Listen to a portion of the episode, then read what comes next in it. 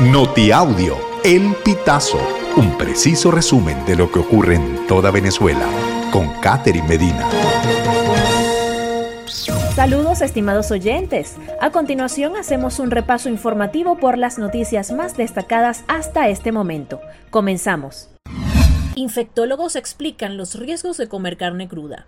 A propósito de los videos difundidos por el atleta Giampiero Fusco, el infectólogo David Forero recurrió a Twitter para explicar que la mayoría de las aves crudas contienen una bacteria llamada Campylobacter, que también está presente en la leche que no ha sido pasteurizada. Esta bacteria causa una infección cuyos síntomas son diarrea, calambres, dolor abdominal, fatiga, fiebre, náuseas y vómitos. Tanto las carnes rojas como las blancas crudas, explica Forero, también pueden contener salmonela, E. coli, Yersinia y otras bacterias, desencadenantes de infecciones que pueden causar la muerte.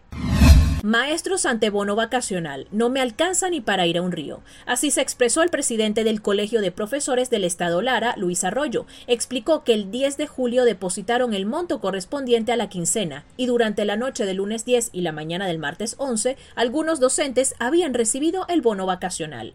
Me pagaron 1.650 bolívares correspondientes a 60 días de vacaciones y 28 días de ajuste salarial. Adicional, me depositaron 275 bolívares de mi quincena. Ahora me pregunto, ¿qué puedo hacer con 58 dólares para pasar mis días de disfrute? comentó a El Pitazo la docente Carolina Méndez. En portuguesa, pasaje aéreo a Carigua, Caracas con retorno tiene un costo de 120 dólares. Escuchamos un reporte de Valentina González. Sobre la frecuencia de los vuelos se conoce que Conviasa operará solo los viernes. El itinerario Maiquetía-Carigua partirá a las 3 y 15 pm y el costo del boleto es de 65 dólares, mientras que el Acarigua-Maiquetía se cumplirá a las 5 y 5 pm y el valor del boleto es de 55 dólares. Autoridades restringen paso de yucpas por el puente sobre el lago de Maracaibo. Mayret Casanova nos comenta lo siguiente. Un grupo de yucpas de la Sierra de Perijá, municipio Machiques del estado Zulia, comenzó a caminar por el puente general Rafael Urdaneta que cruza el lago de Maracaibo después que funcionarios de la Guardia Nacional y la Policía Nacional Bolivariana les impidieron el paso cerca de las 2 de la madrugada cuando se dirigía en un transporte hacia Caracas. Los yucpas estaban en el puente y el paso vehicular fue restringido. Según precisaron, trataban de llegar a Caracas para hablar con la ministra de Pueblos Indígenas, Clara Vidal.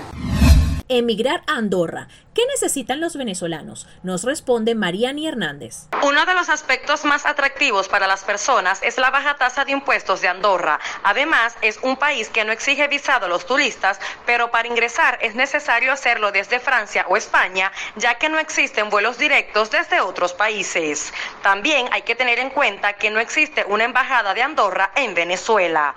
Para iniciar cualquier trámite migratorio, los interesados deben ingresar al sitio web del gobierno de Andorra, donde se especifican los pasos a seguir y requisitos de cada permiso, sea de residencia o trabajo. Estimados oyentes, este ha sido el panorama informativo hasta esta hora. Narró para ustedes Catherine Medina. Estas informaciones puedes ampliarlas en nuestra página web, elpitazo.net. También recibimos tus denuncias vía SMS o WhatsApp a través del 0414 230 2934.